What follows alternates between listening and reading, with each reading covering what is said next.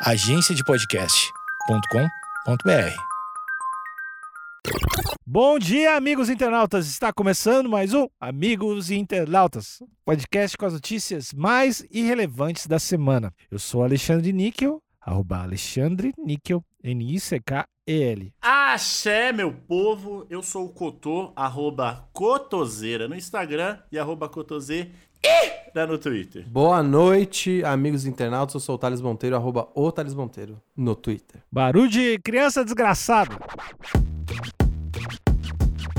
Esse verme vai ver quando chegar em casa.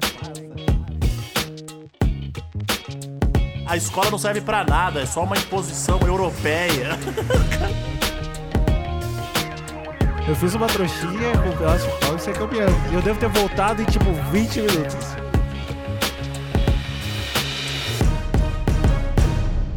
Antes do Thales começar a ler, eu só queria falar que o nosso ex-presidente Lula tem uma coxa saradíssima e um pacotão. Pois é, né? Pois é, aquela, aquela foto do- de casal na praia tá sugestiva pra caramba. Porra, o Lula tá no shape, hein, bicho? Você viu, Alexandre? Eu vi e eu tenho uma pergunta pra vocês. Vocês acham que deveria ter, além do debate presidencial, um desfile de roupas de banho? Mas com certeza. Eu acho. E eu acho que deveria ter alguma coisa parecida com game show, sabe? Hum. Com júri, uma bancada de júri. E aí tem que fazer o desafio da foto de casal na praia. O desafio com foto de peixe. Aí a- cada um deles segurando um peixe grande. Desafio de comprar vacina.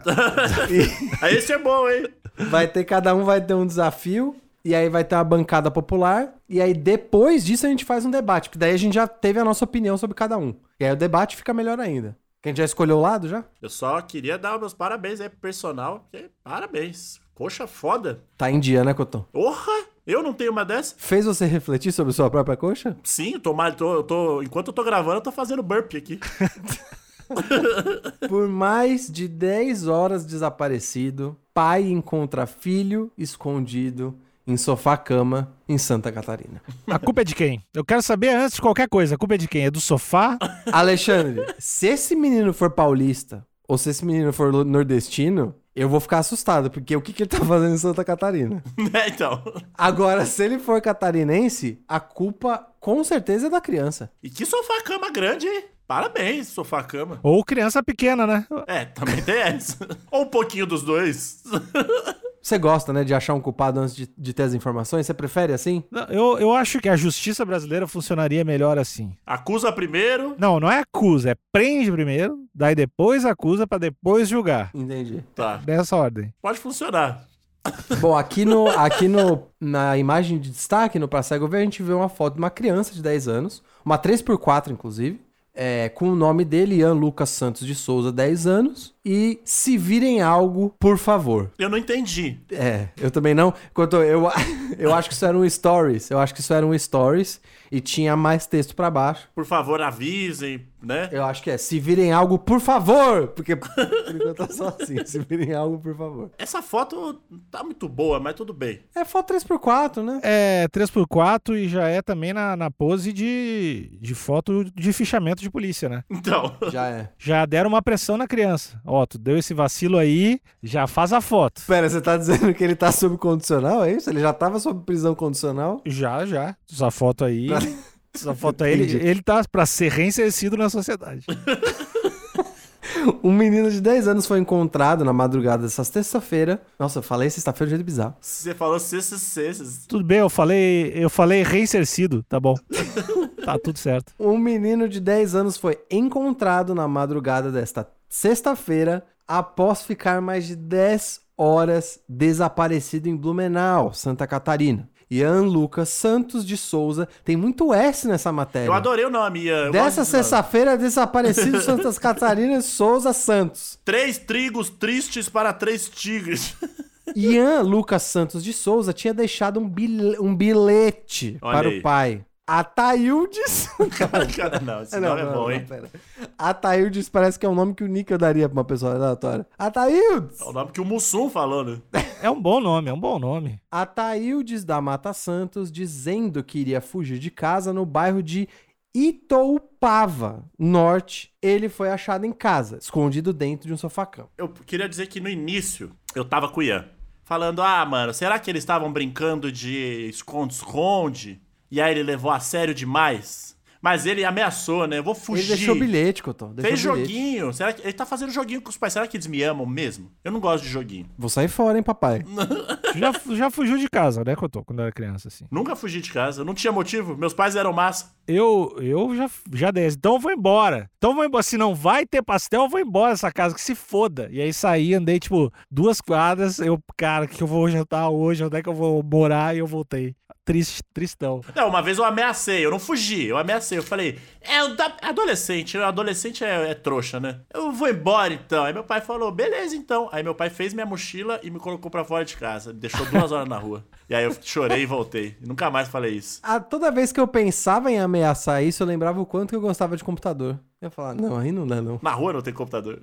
Eu prefiro passar esse perrengue do que ficar sem computador. Fiz o negócio de botar um pedaço de madeira, tipo do Chaves, acho que é do Chaves, que fazia, que amarrava no lençol as roupas e botei aqui. Ah, você fez uma trouxa? Você fez uma trouxinha? Eu fiz uma trouxinha com um pedaço de pau e saí caminhando. saí caminhando, tipo. tipo, adeus. Adeus, família. Não dá mais. Eu devo ter voltado em, tipo, 20 minutos, assim. Entendi. Você foi tentar. Você foi tentar a vida na cidade? Na época que você morava? Isso, eu morava, daí eu caminhei, tipo, um quilômetro e. É, eu não sei. não sei muito. A vida na, na cidade é muito difícil. Não planejei bem. Então, eu tenho o que muitos chamam de empatia por essa criança. Com o Ian. Bom, a polícia militar chegou a ser acionada pelo pai da criança e auxiliou nas buscas. A Tayuts também ligou para a escola, mas foi informado que o garoto não esteve na unidade. Ou seja, esse pai, além de ser controlado pelo filho, ele acredita muito no filho, né? Porque se eu mandasse um recado para qualquer pessoa que morava comigo quando eu tinha 10 anos, eles iam demorar muito tempo pra acreditar. A galera ia puxar a cortina, você ia estar lá atrás. Sai daí, caralho. tipo isso. Ninguém ia acreditar. Então eu acho que ele, o Ian tem alguma credibilidade em termos de, de ameaça, né? Será que ele é um, um, um- Eu ia falar um homem de palavra, mas um menino de palavra? Uma criança de palavra. Eu acho que deve ser. E também que bota medo, né? Uma criança que bota medo. Eu vou acabar com a tua vida, Ataildes. tu me respeita, otário. Eu tenho foto sua, hein, pai?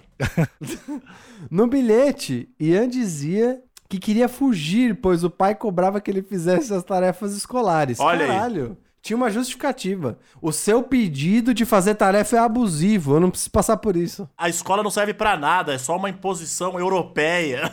Você não fez. Você não fez escola, por que, que eu tenho que fazer, pai? O senhor é burro, pai. O senhor é burro.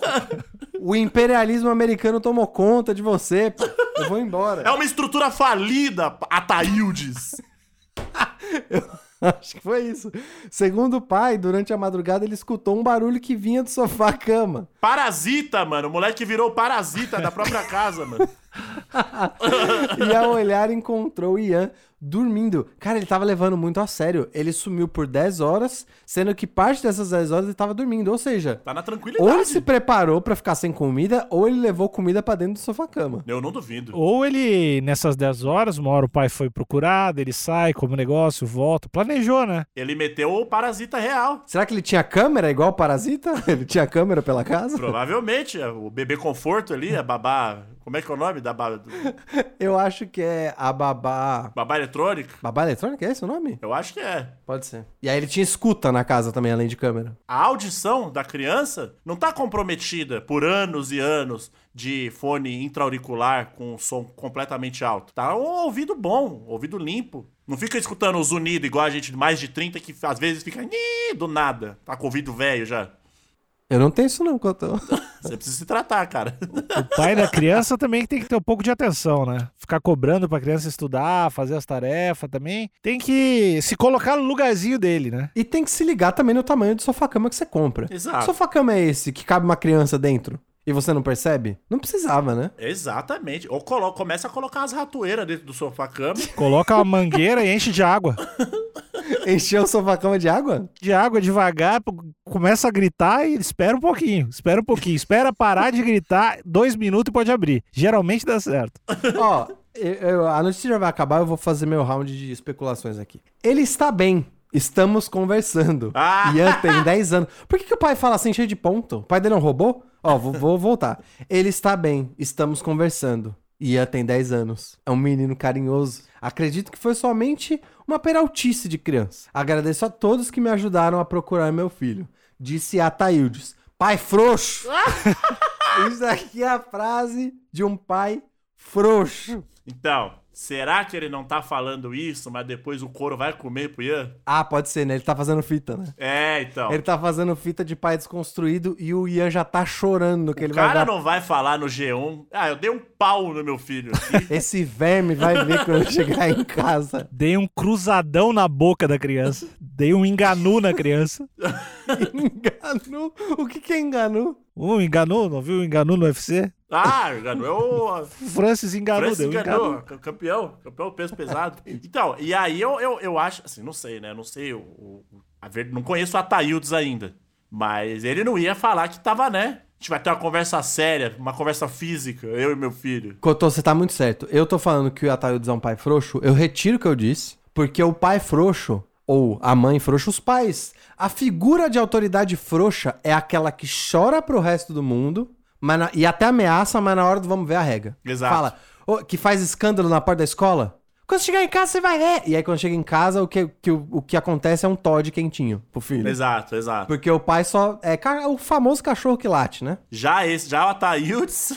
O Ataildes eu acho que é aquele encardido que fala estamos conversando. E aí é- a conversa é entre o Yuri, não, é entre o Ian e a Cinta, né? Essa é a conversa. É aquele pai que você sabe que vai apanhar, mas ele não fala que vai te bater. Ele fala assim: quando chegar em casa a gente conversa. Aí você já está, começa a escorar já. Como dois educadores infantis de renome, quais, quais, você, quais vocês acham que seriam as punições adequadas ou a forma de educar nesse caso específico? Bom você ter tocado nesse assunto, Alexandre, porque eu até sou conhecido na comunidade como o Super Neno, né?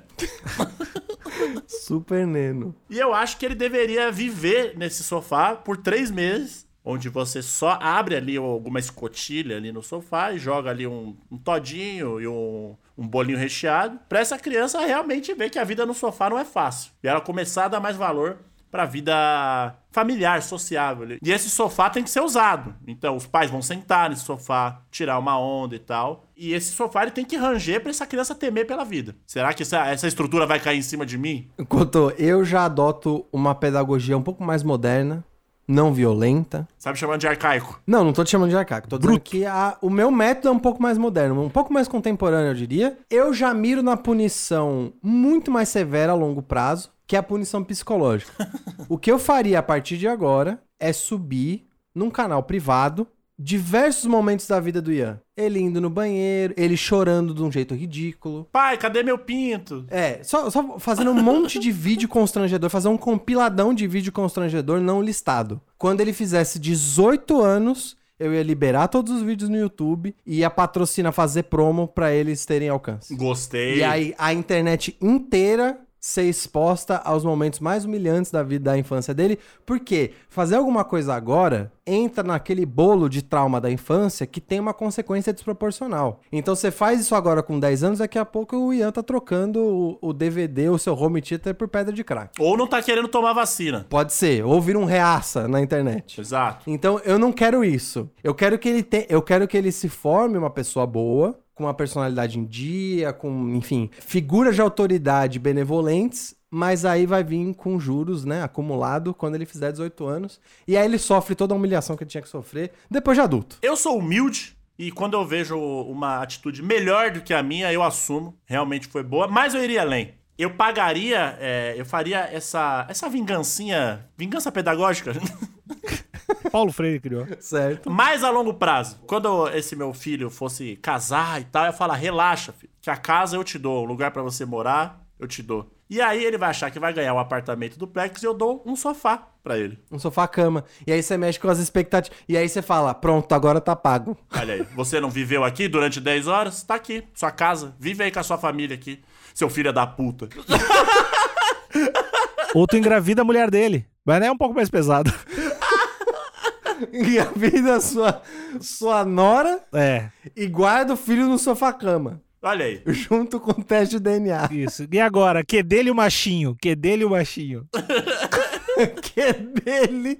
Então, eu acredito no rancor das vinganças a longo prazo, porque eu sou contra aquela reação mais aquela relação imediatista, sem pensar. Eu gosto da vingança arquitetada Hum. que tem uma resposta desproporcional. Essa é a que eu acredito. Thales é um cara ruim, tá louco? É tanto ódio dentro do corpo desse cara que caiu até o cabelo, bicho. Eu pensei numa, numa punição muito mais branda, que seria se desfazer do sofá, eh, trocar por duas poltronas, que não correria esse risco, e fazer como no filme Centopeia Humana, e colocar um sofá no ânus e outro sofá na boca, costurado dessa criança. De forma mais branda. É, eu não acredito realmente em punições que, que há algum tipo de agressão física, mas eu entendo, Alexandre. Uhum. Eu entendo, eu acho que cada um tem o seu meio de ensinar. Até hoje, senão tava todo mundo mal, mas tá todo mundo bem, todo mundo apanhou. Sempre tem alguém que O bullying fortalece, o bullying fortalece. O cara alcoólatra falando isso. Tem que pisar na cara do bebê. É, mas fazendo advogado do Tioso aqui, é, pensando pelo lado do Ian, né?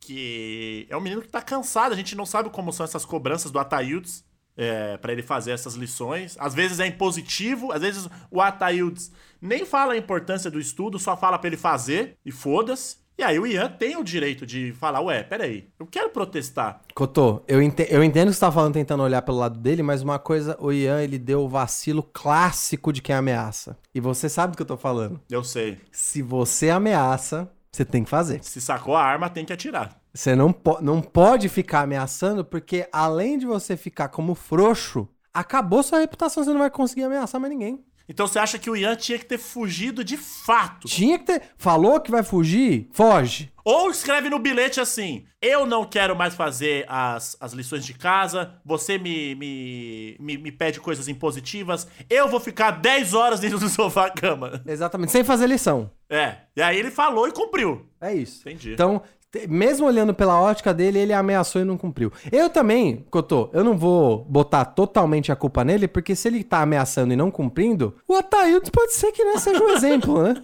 Não sei que tipo de ameaça o Ataildes fica fazendo. Tu vai querer agora culpar o pai pela criação e pela educação dos- das crianças. E cadê a mãe? É. Cadê a mãe nessa hora? Não pode fazer nada, né? Pra tirar licença maternidade, pode. Se ele aprendeu a ameaçar e não cumprir dentro de casa, aí você só você tá você tá colhendo o que você plantou. Mas fica esse meu recado pro Ian. Ian, falou que vai fazer, faz. Não fica de papinho não. Exato, papo de homem não faz curva. Homem gênero ou espécie que eu tô? Dessa vez, espécie. Certo. Homo erectus. Acabou o episódio. Tchau.